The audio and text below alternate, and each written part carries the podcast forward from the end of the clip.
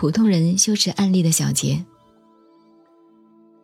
首先需要给大家交代的是，一般人以为这些就是着火发动的现象，其实，这些人还都没有达到真正修气的阶段，更妄谈修脉、修着火。这些现象都不是真正的三摩地境界，大部分都是身心稍微宁静以后，风大在经脉中移动所自然产生的现象。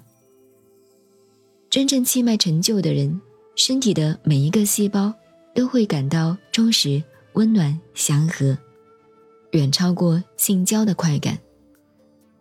要想达到这种成就，你需要经常静坐，不放纵欲望，积累功德。第二，如何看待这些身心转化的现象呢？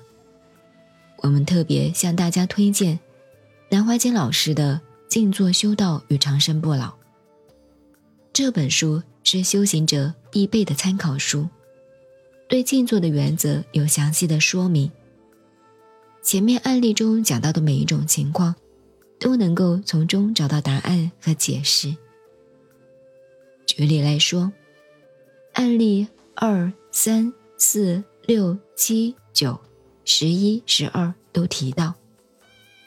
左脚拇指会有疼痛、肿胀或抽筋的感觉。我们生命的能量和腿脚密切相关。比如说，婴儿躺在襁褓里，他随时都在玩自己的双腿。慢慢长大了，开始到处爬，甚至到处跑，一刻都不愿意停。那是因为生命的能量和气机很充实。他们有使不完的劲，但年纪大了就不同了。人老首先就从腿开始，腿没有力量了，走不动了。通过静坐可以打通腿部气脉，让你更健康长寿。腿内侧一直到脚趾头的气脉最难打通，一些重要的气脉末端就在脚趾头部位。仅仅打通腿的气脉这一点，就需要整整一章，甚至整整一本书来说明。静坐修道与长生不老指出，人的根源在于头顶，头顶以上的虚空，就好比是植物的大地，而人的双腿双足，等于是植物枝叶的颠末。休息静坐做功夫。如果气机没有到达两腿双足而畅通四肢的神经末梢，等于一只枝叶枯落的枯木，虽然身体尚未腐朽，那也只是不亡以殆尽而已。毕竟未能够恢复生机。初学静坐者很容易感觉到，气在脚拇指和大腿内侧间移动，这种现象实在是。气机开始发生了反应的作用，因为气机在经脉、血管、肌肉之间不能够畅通流行，所以有了肿痛、麻木的反应感觉。换言之，这便证明了在生理上阴桥、阳桥的气脉上已经有了后天的障碍。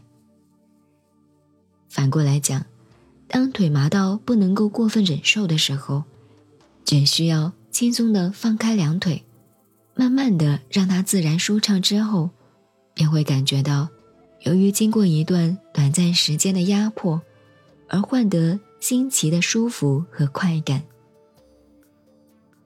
事实上，当静坐功夫到达某种适当的阶段时，无论盘腿或者不盘腿，这种新奇而舒服的快感，是长期永恒的存在。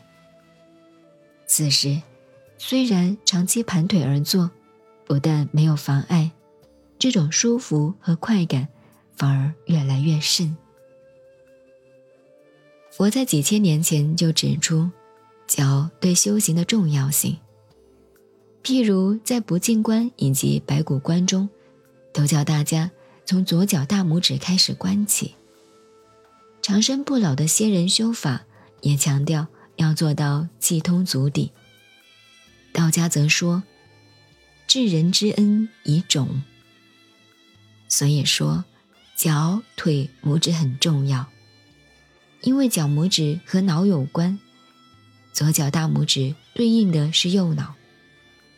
现在流行的足反射疗法，也间接证明了脚拇指与脑的关系，尤其是与脑下垂体和松果腺的联系。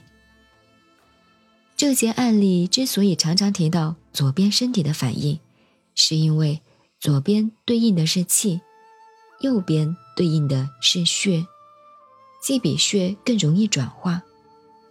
静坐初期的反应多是从左边开始。前面案例中，很多人提到脚大拇指，印证了佛说的话。所以，修行是个大科学，需要大智慧，绝对不是迷信。密宗认为，身体有二十四个主脉，分为八组，每组八个，每个主脉又可以细分为三个小脉。全身一共七十二个小脉，每个小脉又可以细分为一千个微细脉，因此全身有七万二千个微细脉。印度教说有三十五万个微细脉等等。这些数字没有关系，重点是说明身体内有很多微细的能量通道，就像。无数的遍布全身的神经网与微细血管一样。